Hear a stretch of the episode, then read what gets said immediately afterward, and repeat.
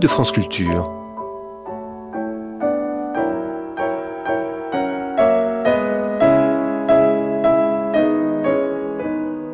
France Culture la nuit, une mémoire radiophonique. Il faut, écrivait Jules Renard, que notre journal ne soit pas seulement des bavardages, comme l'est trop souvent celui des Goncourt.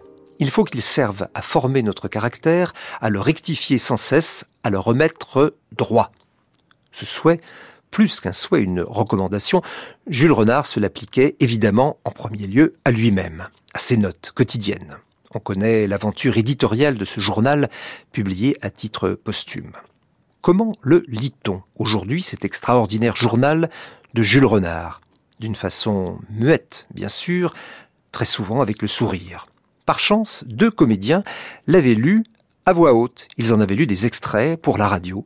C'était en 1956 sur Paris Inter. Jean Poiret et Michel Serrault lisent le journal de Jules Renard. Une émission de Roger Pilaudin.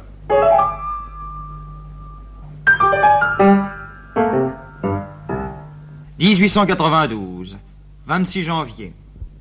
Aujourd'hui, tête en ciment, cervelle de plâtre. Pas pu écrire une ligne, je crache nègre, je rends du noir comme une sèche. Rien ne m'arrive, ni lettre, ni visite, ni mon travail. Une traite même que j'attends ne vient pas. J'attends l'inspiration comme une pompe.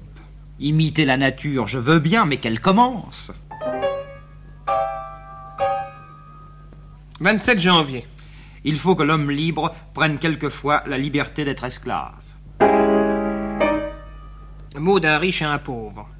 Tenez, mon ami, voilà un morceau de pain. Il n'y a que le pain dont on ne se dégoûte pas. 3 mars. On raconte devant Alphonse Allais que certains poissons vivent à de telles profondeurs que la lumière ne pénètre pas jusqu'à eux. Et même, dit Allais, il leur pousse des visières vertes, un bâton à une nageoire, une besace sur le dos, et ils sont conduits par des petits chiens de mer. 15 avril.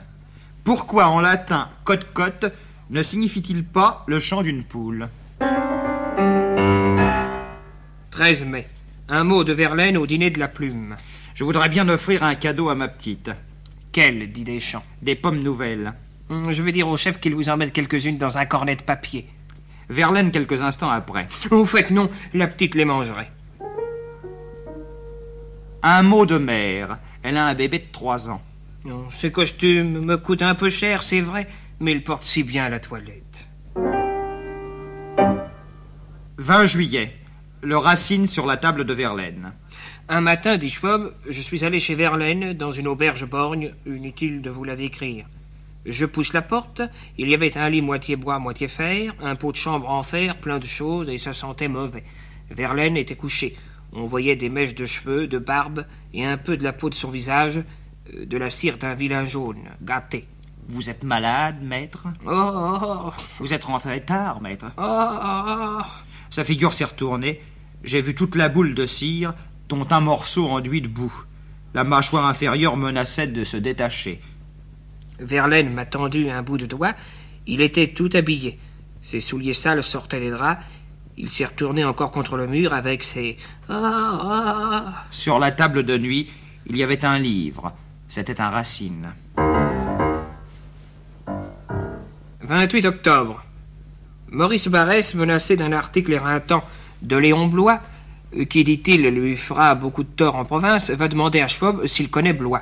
Parce que, dit-il, je veux le faire assommer avant l'article par deux hommes que je paierais. Je serais chagrin s'il se trompait. Schwab, émerveillé, achète la photographie de Blois et l'envoie à Barrès. 23 décembre. Comme je lui avais dit un jour, il ne faut pas chercher midi à 14 heures, et il me dit un autre jour, Si j'ai bien compris, n'est-ce pas, il n'y a rien à comprendre. 1893, 16 janvier. Et comment va madame? Mais je vous remercie, elle va très bien. Ah, qu'est-ce que je dis là? Elle est morte. 22 janvier, l'homme distrait. Il ne s'aperçut qu'il brûlait que lorsqu'il eut poussé un grand cri de douleur. L'un, je me vends, donc j'ai du talent. L'autre, je ne me vends pas, donc j'ai du talent. 25 janvier. Il avait une sœur insupportable qui lui écrivait sans cesse. Je suis fier de toi. On dit que je te ressemble. 27 janvier. Vous êtes trop aimable. Zut, le suis-je encore trop? 1er avril.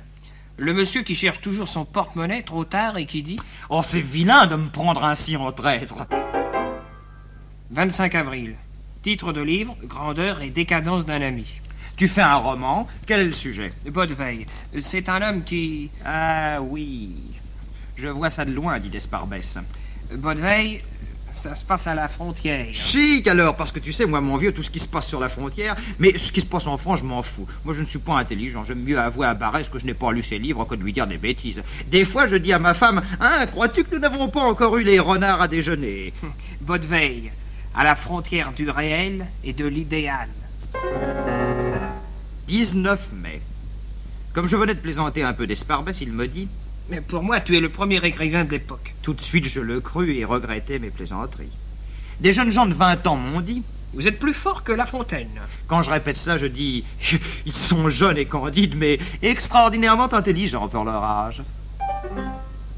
17 juillet. Tu n'as pas besoin de pleurer. Si, si, j'en ai besoin. Les larmes ne prouvent rien. J'aime mieux que tu raisonnes tout seul pendant que je pleurerai. Tu es femme, donc tu ruses. Non, je t'assure. Alors tu n'es pas femme et c'est froissant pour moi. 5 septembre. Démontrer qu'au fond, il faut autant d'intelligence pour réussir en épicerie qu'en littérature. Prendre un air modeste et dire Hum, Parbleu, c'est évident. 19 septembre. Et les critiques ont droit à de l'indulgence, qui parlent tout le temps des autres et dont on ne parle jamais. 21 septembre. Le style, c'est ce qui fait dire au directeur d'un auteur. Oh, c'est bien de lui, ça.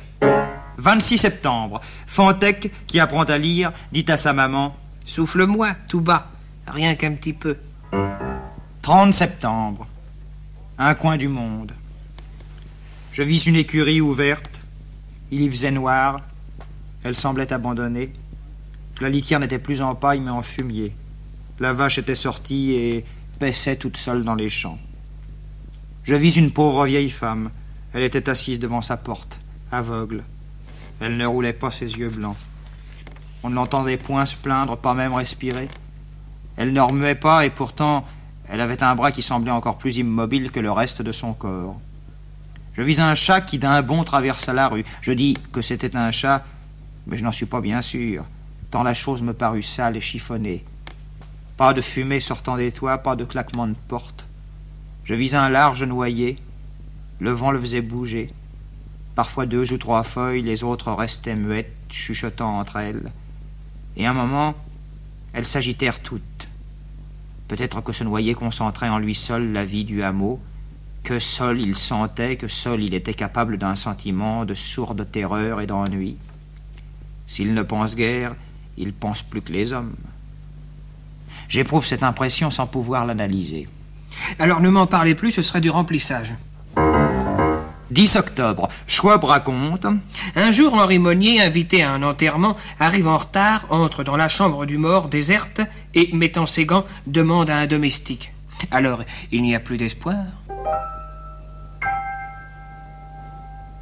Et cet autre mot. Un homme qui, suite à un enterrement, demande à un autre monsieur. Euh, savez-vous qui est mort? Mais je ne sais pas. Je crois que c'est celui qui est dans la première voiture. 3 novembre. Enfin, tout de même, n'est-ce pas, tout de même Ah oui, oui, tout de même 11 novembre. Bernard tient cette anecdote de Heredia. Vous savez que je suis un enfant naturel Nous, nous sommes tous plus ou moins des enfants naturels. Je dois vous avouer aussi que ma mère vit maritalement avec un prêtre. Avec qui de plus honorable voudriez-vous qu'elle vécût? 14 novembre. Je sais bien que j'ai l'air ridicule en disant cela, mais... Ne le dites pas. Moi, dit Courteline, j'ai encore la veine d'avoir toute ma famille, mais mes parents sont comme des bustes sur une planche. Un jour, ils vont tous me tomber sur la tête. Ce sera effroyable. 22 novembre. Ne pensez-vous pas comme moi que la politique est une chose admirable? Oui, monsieur, je partage votre avis. C'est une chose écœurante. 4 décembre. Des mots qui sont comme les boutons de chaleur de l'esprit. Qu'on lui dise ce qui manque à son déjeuner qu'en poil de carotte, après l'œuf à la coque A, un verre de vin de coca. Comment? Je donnerai ma place à une vieille femme qui, non contente de monter sur la plateforme d'un omnibus, devrait être morte? 19 décembre. Qu'est-ce que vous faites? Je fais le titre d'un roman. 22 décembre. Ah, je crains de devenir fou quelques jours. Veux-tu te taire, tu es fou. Tu vois déjà? 26 décembre. À la fin d'une longue discussion, nous arrivâmes à conclure qu'au fond, il n'y a rien de plus particulier qu'une idée générale. 1894, 3 janvier. Fantec voudrait avoir comme un cocher de fiacre une voiture où mettre des personnes dedans. Se souvenant que les clous doivent crever pour qu'on soit guéri, et sa maman ayant mal à un œil, il lui dit Ne pleure pas, va maman, ton œil crèvera demain. 4 janvier. Ma tête est comme une basse-cour. Quand j'appelle les idées poules pour leur donner du grain, ce sont les idées cannes, oies ou d'âne qui accourent. 22 janvier.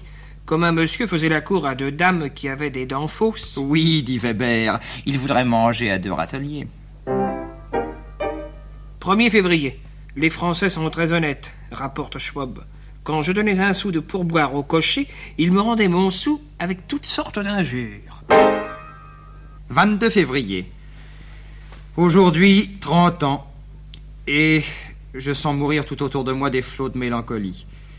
Un de mes professeurs de rhétorique, M. Roy, me disait Vous passerez par l'école normale et vous ferez tout de suite de la littérature. Mais je vous en supplie, n'écrivez pas avant d'avoir 30 ans. Je les ai. Et quatre ou cinq livres derrière moi. Sais-je mieux ou moins bien écrire que si je n'avais jamais écrit? Parfois, ce que j'écris me semble de la littérature de Furet. 1er mars. Je trouve cette Jacinthe admirable. Elle n'a pas besoin d'amour, elle ne se nourrit que d'eau fraîche, car enfin, si l'on te mettait comme elle dans un pot, tu n'irais pas loin. 2 mars. Je t'aimerais le temps de voir dans ce grain de beauté une verrue. 6 mars. Un paysan, c'est un tronc d'arbre qui se déplace. 12 avril. À la haie, dit Courteline, les gens sont tellement propres que quand ils ont envie de cracher, ils prennent le train pour aller cracher à la campagne. 7 mai. Cette jolie idée de Saint Paul Roux que les arbres échangent des oiseaux comme des paroles.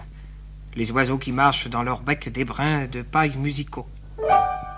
Fantec, comprends la vie mieux que moi, moins petitement, et garde toujours ta pensée à la hauteur des arbres. Rêve de grandes choses, cela te permettra d'en faire au moins de toutes petites. 11 mai. Il faut que notre journal ne soit pas seulement un bavardage comme l'est trop souvent celui des Goncourt. Il faut qu'il nous serve à former notre caractère, à le rectifier sans cesse, à le remettre droit. 29 mai. Cette idée que j'ai 30 ans m'énerve. Toute une vie morte derrière moi, devant une vie opaque où je ne vois rien. Je me sens vieux, triste comme un vieux. Ma femme me regarde tout étonnée de me voir si sombre. Mon Fantec me dit Alors, tu vieillis, papa? Et du dehors, personne ne m'écrit. Ne m'adresse une preuve de sympathie, ne s'intéresse à ma lamentable aventure. Et les arbres tendaient la froide lune eucharistique au bout de leurs branches. 1er juillet, quand j'ouvre ma fenêtre le matin, c'est comme si mon ami me lavait les yeux à l'eau fraîche. De petits nuages blancs montent de la terre comme si on lui tondait la laine sur le dos. Les coqs à la voix gamine et grave jettent des commandements comme de jeunes ou de vieux chefs pour rouge. Bon, un train lointain. Et la voix d'une tourterelle, c'est comme si la ménagère râpait dans une casserole avec une cuillère de bois un reste de crème brûlée, ou plutôt comme si tu ne faisais que rentrer et sortir pour essayer les gonds d'une porte. Et voilà une poule qui chante comme si elle finissait de marteler sur l'enclume à coups brefs son œuf pondu. Et voilà une mouche bourdonnante qui passe, comme le son court sur un fil de fer. Et les trois coulants d'une cloche, suivis de trois coulants suivis d'un carillon vif et léger. Et la voix des canards, c'est comme des cailloux qui rebondissent l'hiver sur la glace des canaux. Mais les hommes n'ont pas encore dit un mot. Le premier qu'ils disent, c'est Ferme la fenêtre et recouche-toi.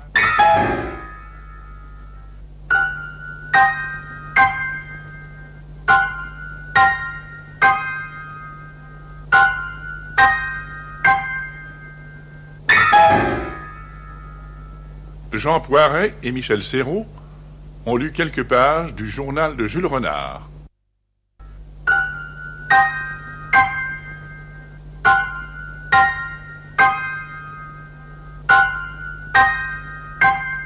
Cette première lecture par Jean Poiret et Michel Serrault d'extrait du journal de Jules Renard a été diffusée pour la première fois sur Paris Inter le 9 janvier 1956. Le 30 janvier de la même année, l'exercice se poursuivait.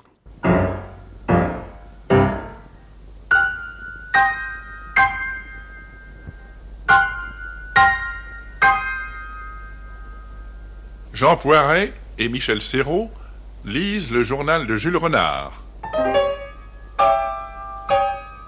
Une émission de Roger Pilaudin.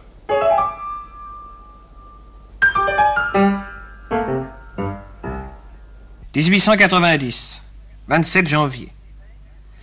Des vers, c'est de la prose avec des gants et des bretelles américaines. C'est de la prose qui pose, qui fait plastron comme un invité en soirée. 15 février. On entre dans un livre comme dans un wagon, avec des coups d'œil en arrière, des hésitations, l'ennui de changer de lieu et d'idée. Quel sera le voyage? Quel sera le livre? Nouvelle à exécuter prochainement. Deux jeunes mariés sont à la campagne, ils s'ennuient. Ils écrivent étourdiment à Mademoiselle Blanche de venir. Son arrivée. Les premiers temps, c'est charmant, puis tout change. La petite vieille tourne allègre. Elle devient assommante. Comment s'en débarrasser En effet, dans leur précipitation, ils lui ont écrit qu'elle finirait ses jours avec eux. Que c'est bon de faire le bien. Elle a donc perdu sa petite clientèle. Ils ne peuvent la renvoyer. D'ailleurs, elle ne s'aperçoit de rien. Elle exaspère euh, par sa franchise. Elle trouve le bébé mal élevé, entreprend de le corriger. Euh, colère du père et de la mère, et de celle-ci surtout. Moi, je ne veux pas qu'elle touche à mon enfant. Un jour, ils ont une fausse joie. Elle tombe malade.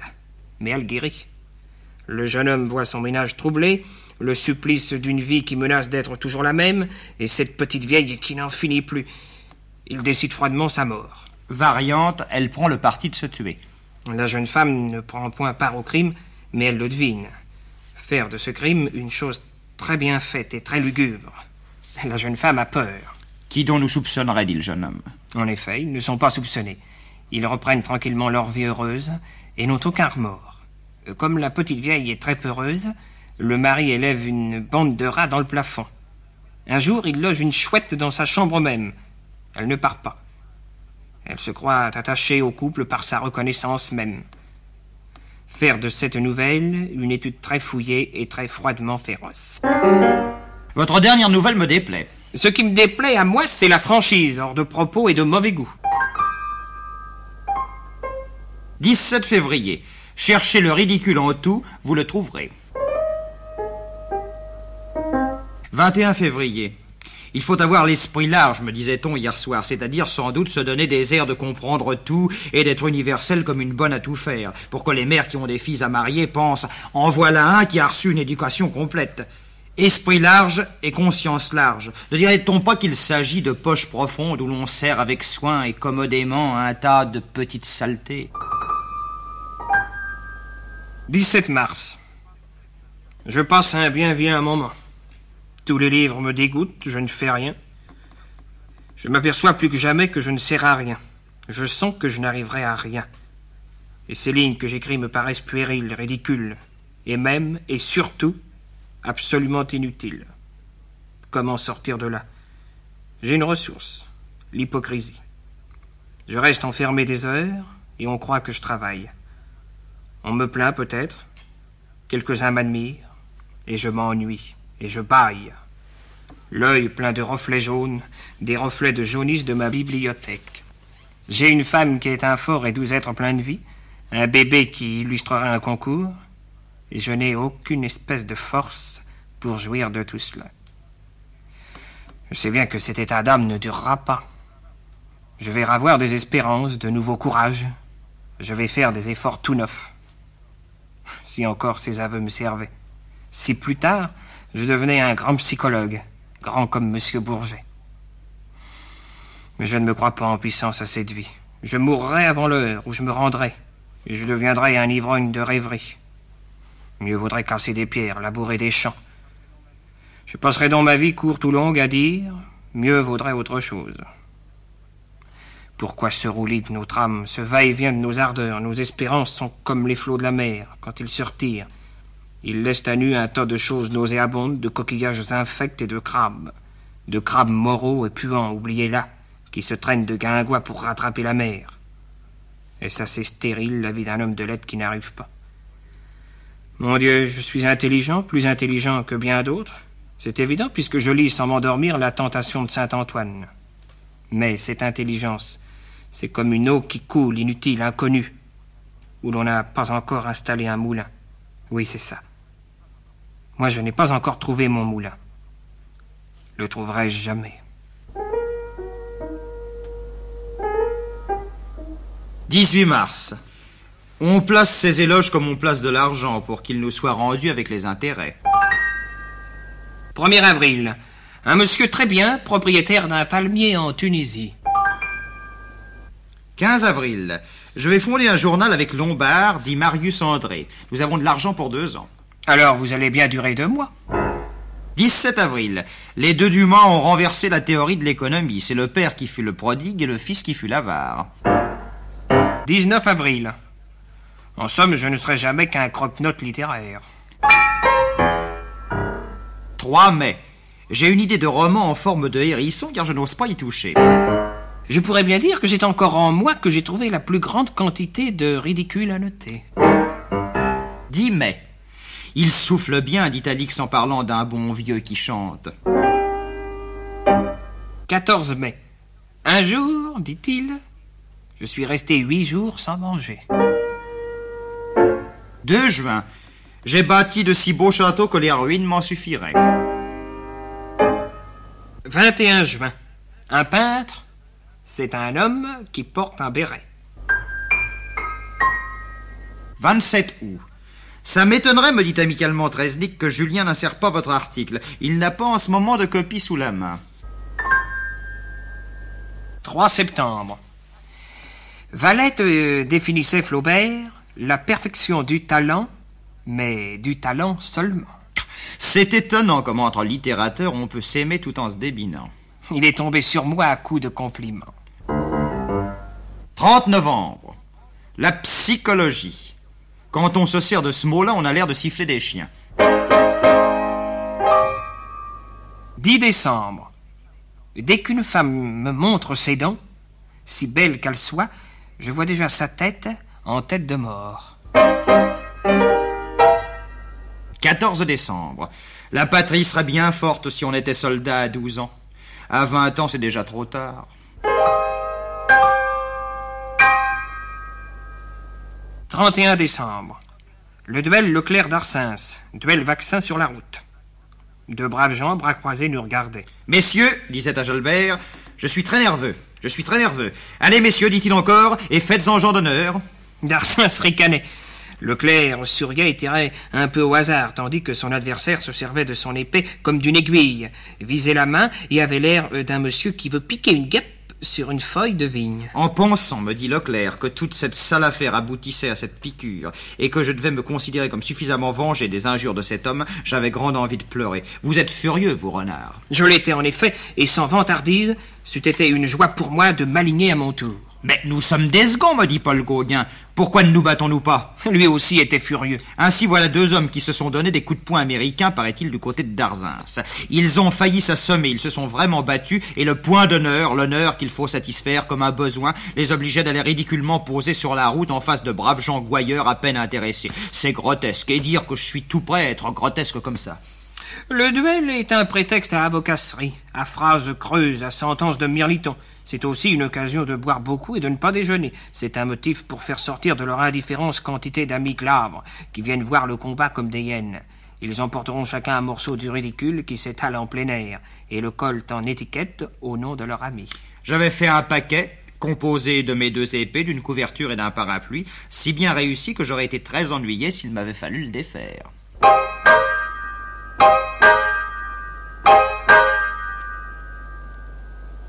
1891, 13 février. Ah, la vie littéraire. Je suis allé ce soir chez le maire. Je n'y vais pas souvent par timidité. Aucun sourire pincé n'était en montre. Tout de suite, il m'est venu cette idée d'imbécile que les mille exemplaires étaient peut-être épuisés. Quand je suis entré, le cœur me battait un peu.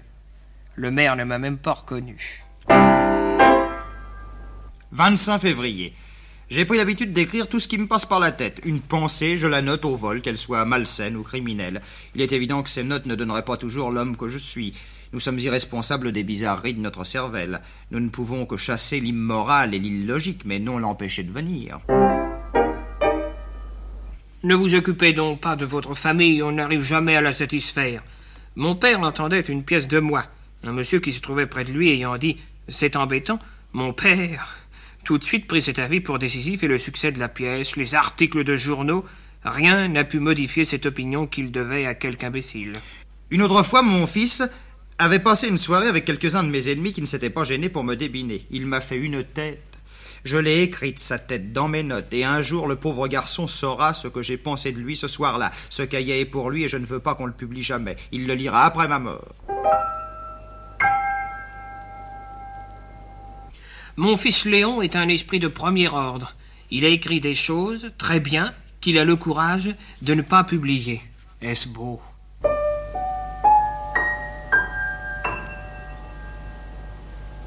Vous arriverez, renard, j'en suis sûr, et vous gagnerez de l'argent, mais il faut tout de même pour cela que vous vous donniez de temps en temps quelques coups de pied au cul. Un mari voit un monsieur qui sert de près sa femme. Le mari, bah dis-lui non de finir. La femme, ah bah dis-lui, toi Moi je ne le connais pas, ce monsieur. 8 avril. Allons dégoiser. Insolent. Mais, chère madame, dégoiser se dit du ramage des oiseaux. 22 avril. Un mot entendu par le père de Schwab. Au théâtre, un bonhomme est à côté d'un monsieur au nez difforme. Tout à coup, il se tourne vers lui. Tenez, j'aime autant vous le dire, il y a un quart d'heure que votre nez m'embête. L'homme au nez difforme. Et moi, monsieur, il y a 25 ans. 24 avril. Un homme écrit une lettre d'amour à une femme qui ne lui répond pas. Il cherche les raisons de ce silence. Il finit par trouver ceci. J'aurais dû mettre un timbre dans la lettre. 1er mai. Qu'est notre imagination comparée à celle d'un enfant qui veut faire un chemin de fer avec des asperges? 28 mai. Dîner Barès. Desparbès nous raconte Alphonse Allais soldat. Un jour, il voit le drapeau du régiment dans un coin et se précipite en demandant Où est l'ombre? L'ombre du drapeau. Il avait comme caporal un Corse nommé Bella Gamba, qu'il appela tout de suite Monsieur Bellejambe. Il arrivait à l'exercice traînant toujours son fusil par la baïonnette, et à chaque instant il sortait des rangs pour regarder les autres quand le caporal disait Un tel, rentrez le ventre Un jour, il dit au caporal Monsieur Bellejambe, il fait beau ce matin. Le ciel est pur, les oiseaux chantent. Moi, je m'en vais. Et il quitta les rangs, traînant toujours son fusil par la baïonnette. Tout cela avec un air ahuri. Son colonel lui pardonnait tout et finit même par le laisser aller. Sur 28 jours, il en a fait 5 ou 6. Un mot d'aller. La nuit tombait. Je me penchais pour la ramasser. « 7 novembre. Visite à Barès. Barès. Devant les grandes douleurs, je suis toujours pris d'un fou rire. Moi. Pourquoi n'organise-t-on pas un système d'agents qui ferait nos visites de condoléances? Les pleureurs de l'Antiquité étaient bien imaginés. Bivanque. Il ne faut aimer les femmes de lettres que mortes. Barès. Je n'aime que les articles des étrangers, ce sont les seuls qui vous donnent l'illusion de la sincérité. Moi, je les aime parce que je ne les comprends pas, euh, qu'on n'y voit que le nom, sans deviner ce qu'il y a autour ce qui autorise toute liberté de traduction. Barès, ce qui m'agace, c'est que toute femme que je rencontre me demande ce que je pense de l'amour. Bivanque, un écrivain allemand a prouvé que la pitié que nous feignons d'avoir pour le peuple n'est que la peur que nous avons de lui. Barès. Cependant, un chien écrasé. Moi. Quand il est écrasé, bien. Mais avant. 17 décembre. En somme, qu'est-ce que je dois à ma famille? Ingrat. Des romans tout faits.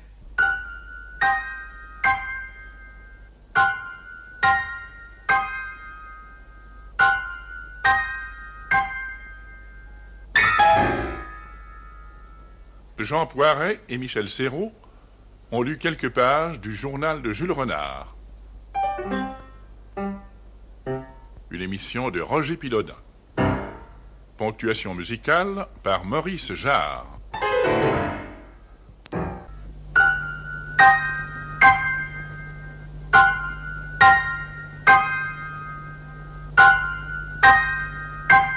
Cette deuxième émission de la série Journaux intimes du XXe siècle, Jean Poiret et Michel Serrault lisent des extraits du journal de Jules Renard, a été diffusée pour la première fois sur Paris Inter le 30 janvier 1956.